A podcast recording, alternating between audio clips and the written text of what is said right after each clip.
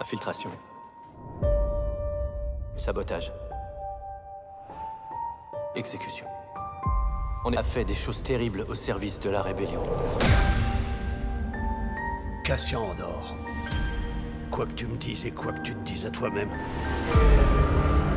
à la fin tu mourras en combattant ces pourritures. Est-ce que tu préférerais pas frapper un grand coup pour un vrai résultat?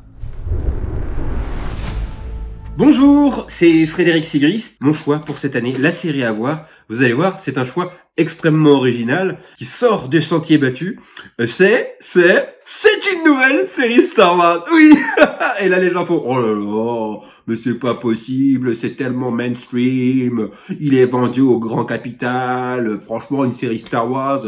Eh bien oui, je sais, euh, ça, ça vous peut vous sembler euh, pas original, mais pour moi justement, ça a été là que s'est trouvée la grande surprise c'est que j'ai trouvé une très bonne série politique euh, et même sociale dans l'univers Star Wars en l'occurrence avec le livre de Boba Fett. Non, je déconne, ça c'était de la merde. Non, non, je, veux parler de Andor, du nom de Cassian Andor, joué par euh, Diego Luna. Voilà, Andor, ça a été vraiment pour moi la surprise de cette année, euh, parce que c'est une série Star Wars qui déjà m'a fait me souvenir de pourquoi j'avais aimé Star Wars à un moment donné, parce que je ne cacherai pas qu'il y a eu beaucoup de déconvenus quand même de- de- depuis un certain temps.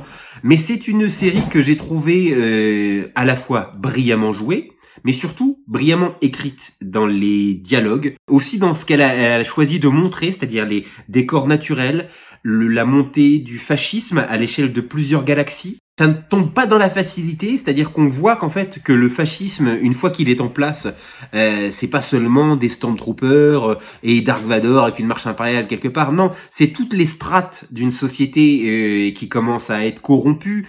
C'est la manière dont on traite euh, les minorités, euh, l'impérialisme, comment on arrive à, à- à casser les cultures euh, qui, se, qui ont été envahies, la peur aussi, la peur de son voisin, la peur de ses amis, les ressources, le travail, euh, tout- toutes les strates de la société sont touchées par le fait de se retrouver sous un régime totalitaire.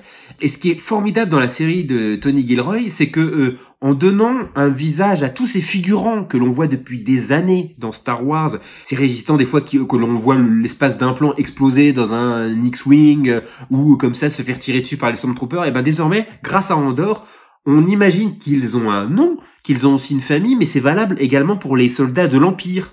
Euh, on, on les voit dans leur quotidien avec euh, le- leur famille. Euh, on voit que euh, même s'ils sont du mauvais côté de l'histoire, parce que nous on a, on a, on sait euh, qu'ils sont du côté des méchants. Hein, euh, c'est toujours les, les propres héros de leur narration personnelle. Il y a vraiment tous ces enjeux qui sont des enjeux très matures, même au niveau politique.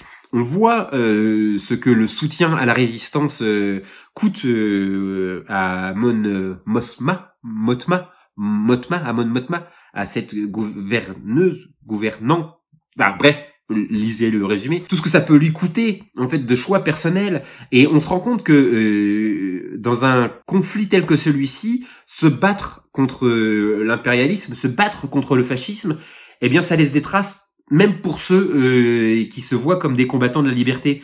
Euh, vous ressortirez pas propre de, de, de cette euh, de cette bataille là où on avait l'habitude d'avoir des rebelles qui étaient quand même euh, toujours hyper clean euh, avec la princesse Leia etc et en fait cette cette noirceur et cette nuance que qui avait déjà été introduite dans le film euh, Rogue One là dans l'espace d'une série a le temps de se développer le temps de prendre toute son ampleur et, euh, et vraiment euh, d'un épisode à l'autre euh, à chaque fois je me suis dit waouh ils arrivent à te tenir juste avec un dialogue juste avec une réplique particulièrement bien écrite. Et donc vraiment de très très loin c'est la série qui m'a le plus surpris cette année et une série que je vous conseille même si vous n'aimez pas Star Wars. Et je serais même tenté de dire surtout si vous n'aimez pas Star Wars regardez Andor c'est pas souvent que j'ai des compliments à, faire euh, sur ces consortiums euh, de divertissement et, euh, et notamment sur ce qui peut passer sur ces plateformes. Mais là, c'est la surprise et la série à voir, ne serait-ce que pour percevoir combien le fascisme ça nous touche tous et toutes dès lors où on l'a laissé passer. Et je trouve que c'est le message de Andor. donc voilà. Et d'ici là, bah, je vous souhaite plein de bonnes choses. Voilà. Ciao. Nous avons choisi notre camp. Nous combattons le côté obscur. Les rebelles ont lancé une campagne ciblée et organisée. Envoyez les troupes, traquez et arrêtez l'axe. Vous vous rendez compte des conséquences de vos actions? La population va souffrir. C'est le moment de les pousser à l'erreur. Et ce sera à quel prix? À tout prix À chaque jour qu'on laisse passer, deviennent plus forts. Pour que la rébellion les prenne par surprise. Pour le bien de tous, Chacun appelle ça comme il veut. appelons ça une guerre.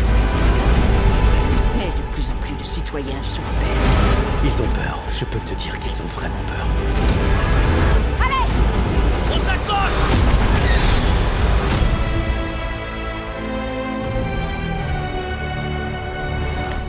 Frédéric Sigrist est ce qu'on appelle un touche-à-tout de la pop culture. Comédien, humoriste et chroniqueur à France Inter où il y anime et produit notamment l'excellente émission Blockbuster, Frédéric aime rendre honneur à cette culture geek qu'il affectionne tant sur les planches des théâtres comme en série. Retrouvez les projets de Frédéric Sigrist en description de ce podcast et la série Andorre sur Disney+.